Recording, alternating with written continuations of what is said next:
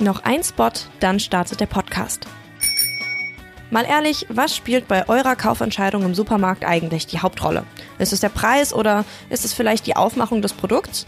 Für mich persönlich spielt vor allem eine Rolle, ob diejenigen, die das Produkt produziert haben, auch davon leben können. Und auch, ob das Produkt unter guten Bedingungen produziert wurde. Denn am Anfang einer Lieferkette, da stehen erst einmal Menschen. Und die haben es verdient, dass wir uns diesen Fragen stellen. Wusstest du, dass die meisten Menschen, die die Rohstoffe für unsere Schokolade zu Weihnachten produzieren, kein existenzsicherndes Einkommen haben und meist unter der Armutsgrenze leben? Das ist ein Status quo, den wir ändern müssen. Deshalb ist es wichtig, beim Einkaufen darauf zu achten, dass wir uns für fair gehandelte Produkte entscheiden. Einen Überblick über die Siegel findest du zum Beispiel in der kostenlosen App Siegelklarheit. Die Verantwortung, etwas zu ändern, die liegt aber natürlich nicht nur bei uns als Konsumentinnen. Wir brauchen auch einen politischen Wandel. Und den können wir vor allem an der Wahlurne einleiten. So können wir gemeinsam viel bewegen. Mehr Infos rund um das Thema fairer Handel findest du bei Instagram unter @ichwillfair oder im Netz unter www.ichwillfair.de. Alle Infos verlinke ich euch auch noch einmal in den Show Notes und in der Beschreibung der Folge. Und jetzt geht's los mit Verquatscht. Wer quatscht? Der Nachhaltigkeitspodcast. Präsentiert von Naturstrom, dem größten unabhängigen Ökostromanbieter Deutschlands. Hallo und herzlich willkommen zu einer neuen Folge von Verquatscht. Wer denkt, Ökostrom ist gleich Ökostrom, den muss ich enttäuschen, denn nicht überall, wo Öko draufsteht, ist auch Öko drin. Die Energiewende spielt außerdem eine extrem wichtige Rolle in unserer Klimastrategie und ist unter anderem ein wichtiger Basisbaustein für die Verkehrswende. Genug Gründe also, um sich einmal mehr mit dem Thema Ökostrom auseinanderzusetzen. Und dafür habe ich mir kompetente Unterstützung in die Sendung eingeladen, nämlich Sven Kiermann. Er arbeitet bei Naturstrom und kennt sich daher richtig gut damit aus, wie man echten Ökostrom erkennt und weiß auch, was man sonst noch über die Energiewende wissen sollte. In diesem Sinne wünsche ich euch jetzt ganz viel Spaß mit dieser Folge von Verquatscht. Hallo Sven. Hallo Marisa. Du arbeitest ja bei Naturstrom, das habe ich eben schon gesagt, und ihr betont sehr, dass ihr ein sogenannter, ich sag mal, echter Ökostromanbieter seid. Wer jetzt nicht so tief im äh, Energiegame drin ist, der weiß vielleicht gar nicht, was das bedeutet. Deshalb, was zum Teufel heißt denn echter Ökostromanbieter? Inwiefern gibt es da denn unechten Ökostrom? Wir verstehen uns als echten Ökostromanbieter einfach, weil es ganz viele Produkte im Markt gibt, die eigentlich keinen Mehrwert für Energiewende und Klimaschutz äh, bringen. Und das versuchen wir eben bewusst von Anfang an anders zu machen. Seit jetzt 20 Jahren gibt es uns und wir waren da von Anfang an äh, sehr, ähm, wollten darauf hinarbeiten, dass wir eben eine, eine Alternative zu dem bestehenden System schaffen.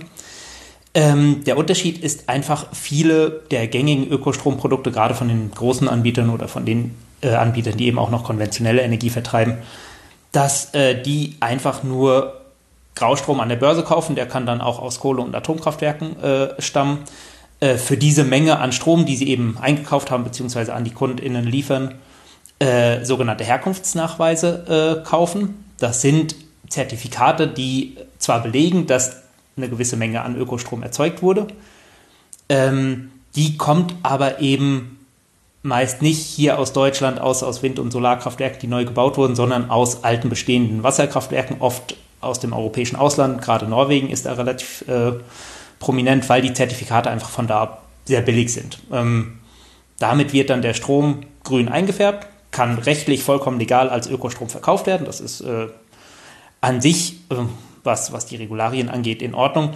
Aber genau, man, man kauft halt diese Herkunftsnachweise äh, von, von irgendwo anders. Es entsteht keine neue Anlage, es wird keine Kilowattstunde grüner Strom mehr im, im System eingespeist.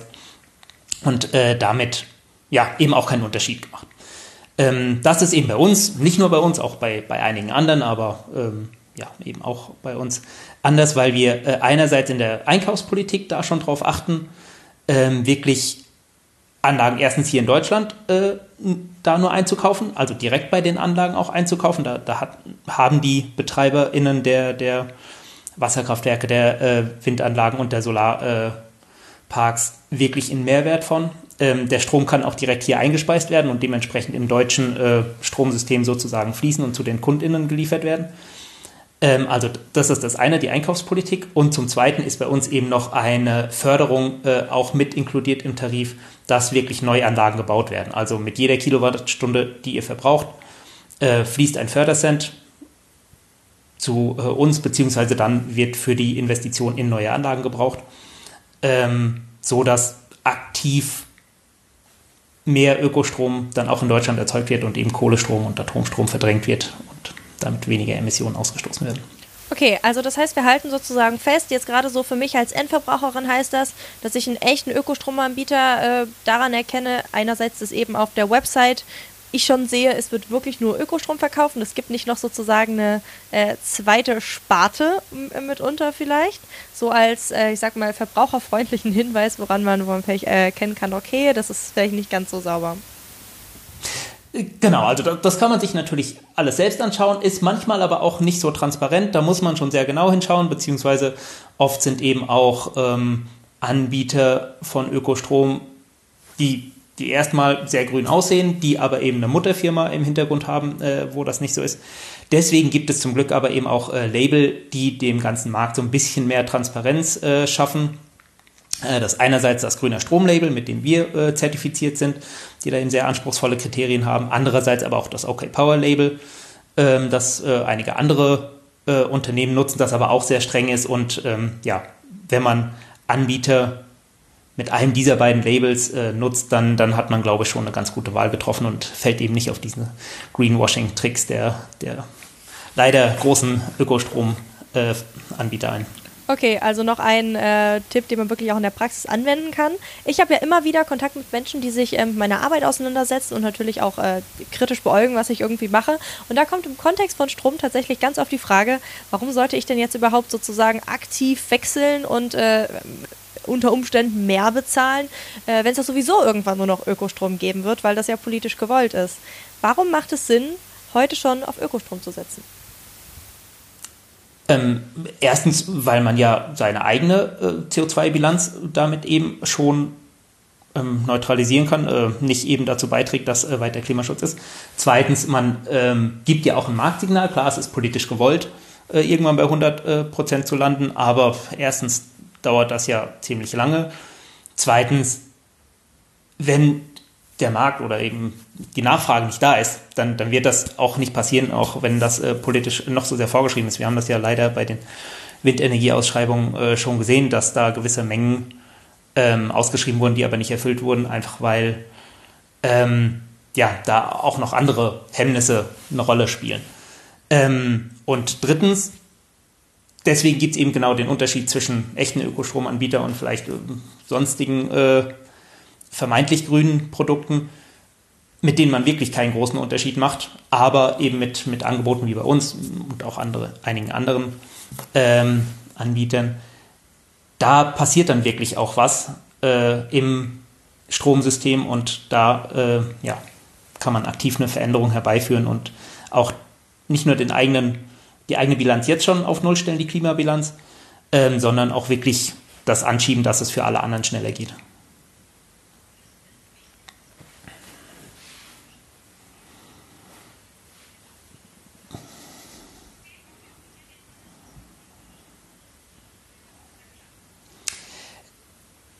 weil ich äh, glaube, da jeder erstmal vor der eigenen Haustür kehren muss. Es geht natürlich nicht darum, dass wir das nur in Deutschland voranbringen, sondern wir müssen es gleichzeitig auch in den anderen Ländern machen. Aber eben auch hier in Deutschland, weil äh, genauso äh, wird im europäischen Ausland wie auch international, da sind die Überlegungen ja genau dieselben. Die alle wollen stärker in erneuerbare Energien gehen.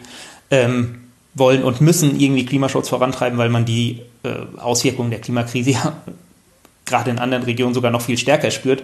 Also da, da ist äh, schon überall eine hohe Motivation da. Und deswegen müssen wir auch in Deutschland vorankommen. Also das erstmal so, die Verantwortung ist überall da. Zweitens, ähm, wir als Technologieland haben, glaube ich, auch wirklich da mehr Möglichkeiten als andere. Muss man ja leider auch so sagen, dass da die, die Ungleichheit auf der Welt noch ziemlich verteilt ist und wir da, glaube ich, auch jetzt ganz stark vorangehen können und so einen Weg aufzeigen können, wie man Klimakrise technisch löst oder zumindest äh, dazu beitragen kann. Ähm, wir haben das ja beispielsweise mit dem EEG, das äh, ist so die erneuerbaren Förderung in Deutschland, haben wir es wirklich geschafft, eigentlich der Welt einen Lösungsweg mit aufzuzeigen, weil wir hier am Anfang ähm, eine Förderung für Erneuerbare, die teilweise sehr teuer war, gerade bei Solaranlagen, die aber immer weiter abgeschmolzen ist. Und heute sind einfach Solaranlagen so billig, dass sie weltweit die, die günstigste Energiequelle sind und eigentlich ähm, damit überhaupt erst die Voraussetzungen geschaffen haben, dass das weltweit so ein Umsteuern stattfindet. Und das, äh, da sieht man mal, was für Entwicklungen möglich sind, wenn man da national wirklich ambitioniert rangeht und äh, ja, das, das Thema vorantreibt. Also von daher äh, war da Deutschland immer schon ein, ein wichtiges Land in der weltweiten Klimaschutzdebatte. Mal ganz davon abgesehen von den Emissionen, die wir auch ausstoßen, wo wir auch ein, ein durchaus relevanter Faktor sind. Ähm, und ich glaube aber, diese Vorbildrolle kann da eben auch jetzt gerade in den nächsten 10, 20 Jahren, wo man noch erheblich riesige äh, Transformationsanstrengungen machen muss, äh, auch eine, eine große Rolle spielen. Ich habe da vor allen Dingen in so eine äh, Richtung bei der Frage gedacht, so im Hinblick auf den äh, Strukturwandel, der ja stattfinden wird und muss, wo es natürlich wichtig ist, dass wir vor Ort sozusagen auch äh, Arbeitsplätze schaffen, weil die ganzen Leute, die jetzt in der Kohleverstromung und so weiter tätig sind, die brauchen ja auch dann irgendwann ein neues Arbeitsfeld, wenn wir dann endlich aus der Kohle ausgestiegen sind. Und ähm, da bieten natürlich die erneuerbaren Energien auch ganz, ganz große Möglichkeiten, oder? äh, klar, also das kommt natürlich nochmal dazu. Ähm, wir wollen und müssen unsere Industrie, unsere Infrastrukturen transformieren. Ähm, wenn wir das hier machen, bietet sich eben die Chance, dann auch äh, die, die Wertschöpfungseffekte zu generieren. Also wirklich, äh, gerade was du schon erwähnt hast, ähm, Arbeitsplätze zu schaffen, ähm, auch Kommunen Einnahmen zu generieren mit äh, Wind- und Solarprojekten. Das ist ja inzwischen verpflichtet, dass die, die Kommunen auch beteiligt werden. Ähm, dadurch, dass es gerade so dezentral ist, wird es dann eben auch künftig nicht mehr auf bestimmte Regionen äh, konzentriert sein, wie es bisher ja war in der eher zentralisierten Energieerzeugung, sondern man hat wirklich eine, eine flächendeckende äh, Energieerzeugungslandschaft, wo überall profitiert werden kann. Ähm, ich muss dazu sagen, also gerade die, die Kohlewirtschaft die ist in einigen Regionen sehr prägend. Deutschlandweit gesehen sind das allerdings auch gar nicht so viele Arbeitsplätze. Aber trotzdem bieten da eben die Erneuerbaren die Chance, neue Möglichkeiten zu schaffen. Aber auch gerade was andere Branchen angeht. Also Deutschland wird immer die, die Automobilindustrie sehr hoch gehängt. Und die ist natürlich auch ein ganz wichtiger Arbeitgeber, muss man sagen. Aber das Problem ist, wir können ja nicht allein in Deutschland am Verbrennungsmotor festhalten, äh, während die, die Welt umsteuert. Ähm, das wird auch der deutschen Industrie auf Dauer nicht gelingen und das haben ja inzwischen auch die Hersteller schon äh, größtenteils eingesehen. Also gerade VW positioniert sich ja zumindest äh, sehr progressiv, auch wenn das Hauptgeschäft natürlich immer noch äh, die Verbrenner sind, aber die gehen da, glaube ich, schon in eine andere Richtung und das ist auch richtig, weil diese Arbeitsplätze würden sonst wirklich verloren gehen und das wäre dann äh, auch ein erheblicher ähm, Dämpfer für die deutsche Wirtschaft. Ich fand es sehr spannend, dass du eben äh, von dezentral äh, gesprochen hast, ähm, weil das ja auch ein wesentlicher Punkt ist, der sozusagen die Energieversorgung der Zukunft äh, ja, ausmachen wird, im Endeffekt charakterisieren wird.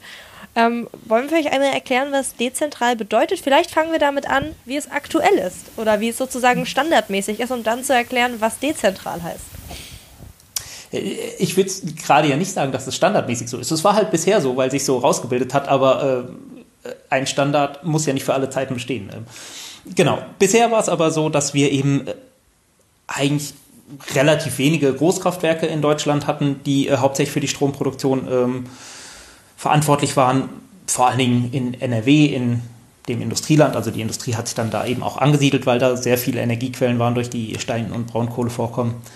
Ähm, hat auch in der Lausitz eben die, die großen Braunkohlekraftwerke und äh, ja, ansonsten vor allen Dingen in Süddeutschland, wo, wo auch größere Verbraucher sind. Ähm, da vor allen Dingen Steinkohle und, und Gaskraftwerke. Das war dann, wie gesagt, auf äh, ja, ein, ein paar hundert Standorte in, in Deutschland äh, verteilt. Erneuerbare Energien sind ja aber vom, vom Charakter einfach ganz anders. Also man sieht ja die Solaranlagen, die überall schon auf Privathäusern sind, auch äh, Windparks bringen inzwischen schon ziemlich große Leistung, aber halt niemals so, so große Leistung, wie äh, es eben die Kohlekraftwerke hatten. Das heißt, sie müssen viel mehr in die Fläche gehen. Ähm, davon fühlen sich auch manche Menschen gestört, aber es bietet eben auch genau den Vorteil, dass äh, die Wertschöpfung in der Region viel stärker verteilt ist, dass man als Bürger und Bürgerinnen sich auch viel aktiver in die Energiegewinnung äh, einbringen kann, dass man teilweise ja auch als, als Energiegenossenschaft wirklich selbst Anlagen bauen und betreiben kann, also dass so auch eine gewisse Demokratisierung der Energieversorgung stattfindet.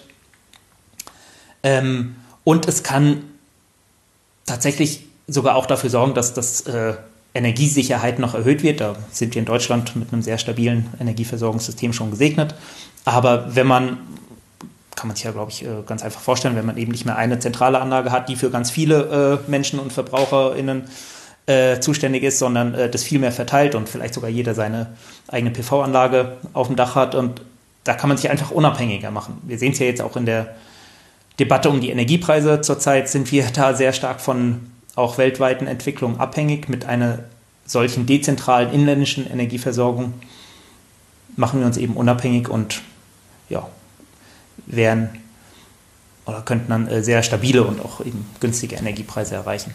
Das heißt, welche Rolle kommt in diesem äh, Energiesystem so dem Individuum zu? Weil man ja auch dann durch seine Entscheidungen, zumindest aktuell, später vielleicht etwas weniger, wenn dann alle Menschen ähm, umgestiegen sind, aber zumindest aktuell kann man da ja doch irgendwie ähm, zumindest gefühlt einen relativ großen Beitrag auch selber leisten zum Wandel. Also muss man ganz klar sagen, die Energiewirtschaft ist der größte ähm, CO2-Emittent in, in Deutschland, äh, wenn man sich die, die ganzen Sektoren betrachtet. Natürlich hat da jeder Haushalt erstmal nur einen, einen, relativ kleinen Anteil dran, aber wenn eben alle Haushalte wirklich umsteigen und auf klimafreundliche äh, Angebote ja, oder diese klimafreundlichen Angebote nutzen, dann macht das schon einen riesen Impact. Und auch, äh, man muss sagen, wenn wir bei Weitem nicht die, die Treibhausgasreduktion schon erreicht haben, die wir gerne hätten und wo wir noch hin müssen, das, was bisher an, an CO2-Einsparung passiert ist, ist vorrangig im Energiesektor durch den Ausbau der Erneuerbaren passiert. Und das wird ja auch die Grundlage für alles weitere. Also wenn wir eben im Verkehr auf äh, Elektromobilität umsteigen, wenn wir äh, Industrie mit, mit Wasserstoff betreiben, die werden ja alle mit Erneuerbaren ähm, betrieben und das ist die Grundlage für ganz viele weitere Bereiche. Also gerade im Energiesektor müssen wir da weiter vorankommen und ich glaube, da haben wir auch ganz gute Chancen, wirklich einen Unterschied zu machen. Und äh, dazu braucht es aber eben natürlich auch die Entscheidung der Endverbraucherinnen und Endverbraucher, äh, diesen Weg mitzugehen. Ich finde es jetzt auch nochmal ein ganz wichtiger Punkt zu sagen ähm, oder zu betonen, dass eben der Umstieg auf Ökostrom für ganz, ganz viele andere Branchen sozusagen erst den Weg ebnet, um wirklich klimaneutral zu sein. Ne? Also wir sprechen ja auch immer über die Klimaneutralität in den unterschiedlichen Sektoren, also beim Bauen, im Verkehr, eben im, in der Energiewirtschaft und so weiter. Und da ist ja eigentlich überall die Basis sozusagen, dass wir uns mit äh, Ökostrom versorgen können, weil ansonsten diese ganzen Rechnungen nicht aufgehen. Genau, also das ist sozusagen die, die Antriebsenergie für äh, die gesamte klimafreundliche Gesellschaft. Ähm, wir selbst bauen eben deswegen auch bewusst äh, im, im, Unternehmen äh, neue erneuerbare Energienanlagen, um das eben auch voranzutreiben. Also wir äh, vertreiben nicht nur den Strom, sondern ja, wollen da wirklich diesen Unterschied mit anschieben ähm, und äh, bilden eben auch bewusst äh, stärke Angebote in den anderen Bereichen aus, also im, im Bereich Elektromobilität, wo wir jetzt äh, beispielsweise so ein ähm, E-Zweirad-Sharing gestartet haben, dass das eben auch Menschen einfacher es einfacher gemacht wird, auf solche klimafreundlichen Angebote umzusteigen oder im Wärmebereich, wo wir eben auch äh, verstärkt äh, solche dezentralen Lösungen äh, machen, dass wir eine klimafreundliche Wärmeversorgung, die dann oft eben über Wärmepumpen mit Ökostrom betrieben wird, ähm, oder auch, äh, ja, wo Mieterstromangebote äh, angeboten werden, äh, die direkt vor Ort die, die Solarenergie einfangen und den Menschen zur Verfügung stellen. Also das ist wirklich wir haben einen sehr grundlegenden Umbau vor uns. Die Erneuerbaren sind der Antrieb, aber wir brauchen auch in vielen anderen Bereichen Lösungen und da versuchen wir uns überall auch zu engagieren und Angebote zu machen, damit die Menschen diesen Weg mit uns gehen können oder wir den möglichst einfach machen können. Mhm. Und vielleicht zum Schluss noch einmal, was sagt ihr denn oder was sagst du denn GegnerInnen des Ökostroms, die sagen, okay, damit können wir uns ja gar nicht versorgen. Das sind ja auch so Horrorszenarien, die da teils gezeichnet werden. Ähm, was entgegnest du da? Also muss man eigentlich ganz klar sagen, dass das wissenschaftlich schon zigfach widerlegt worden ist. Also es gibt so viele Studien, die, die einfach auch ganz klar eine hundertprozentige erneuerbare Energieversorgung ähm, aufzeigen. zeigen, wie das machbar ist. Wir haben gerade das Problem, dass wir eher zu wenig erneuerbare äh, Energienanlagen bauen. Deswegen sind ja beispielsweise auch äh, Energiepreise gerade sehr hoch, weil wir eben noch nicht genug dieser Alternativen haben. Ähm, also da wären wir schon besser dran, wenn wir weiter wären. Und der Ausbau läuft auch gerade zu schleppend. Jetzt gerade, äh, wir wollen nächstes Jahr gehen die letzten Atomkraftwerke vom Netz. Äh, wir wollen dann auch möglichst bald äh, Kohlekraftwerke abschalten. Natürlich brauchen wir dafür einen Ersatz, aber die Erneuerbaren stehen bereit als Ersatz, wenn wir die nur eben schnell genug ausbauen.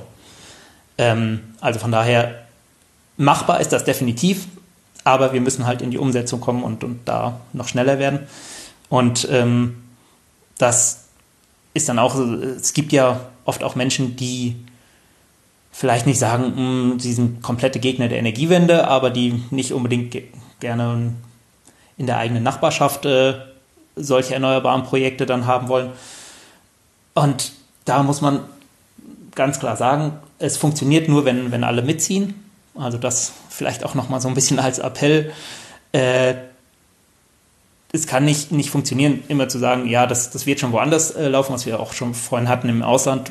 Klar, da gibt es auch Umstellungen, aber wir müssen auch in Deutschland vorankommen und das heißt auch hier in der Fläche und das heißt, wir brauchen erneuerbaren Projekt, aber man kann eben auch davon profitieren als Bürger und Bürgerin, als Kommune.